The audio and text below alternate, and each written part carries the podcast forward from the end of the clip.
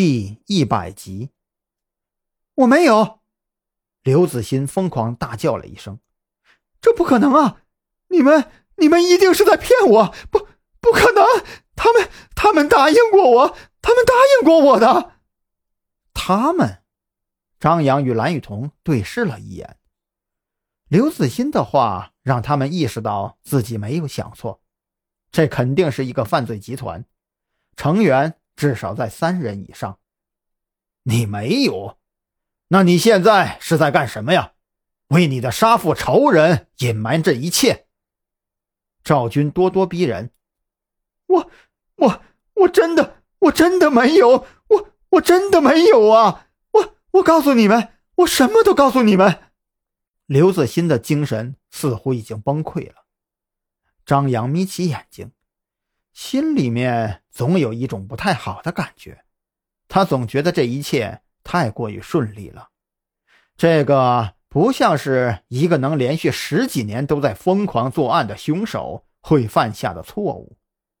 刘子欣的心理素质是这般的脆弱，凶手当真对这一切毫无准备吗？还有，虽然他们今天能这么快的找到蓝雨桐。是因为蓝雨桐留下的线索，可是赵军从监控里发现了那辆黑色大众轿车，这可是正常的刑侦手段呢。也就是说，就算是没有蓝雨桐留下的那些线索，他们也能透过这辆黑色的小轿车顺藤摸瓜，不断的排查。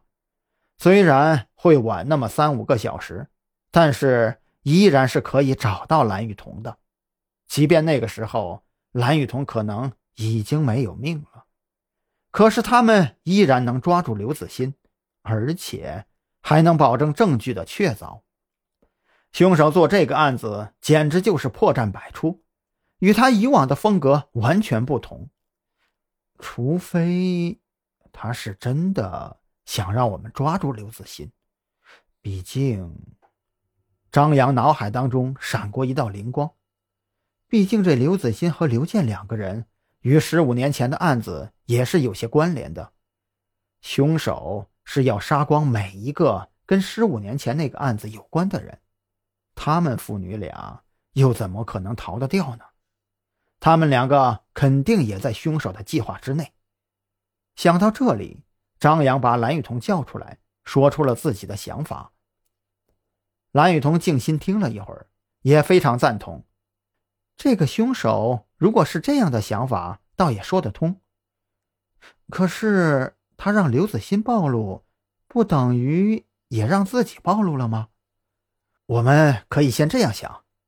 张扬缓缓的分析：如果我和赵队没有找到你留下的线索，那么毫无疑问，即便我们找到了城西那个地方，一时半会儿也发现不了你。要想找到你啊！势必要很多的警力支持，只是等到那个时候，你恐怕已经被刘子欣分尸了。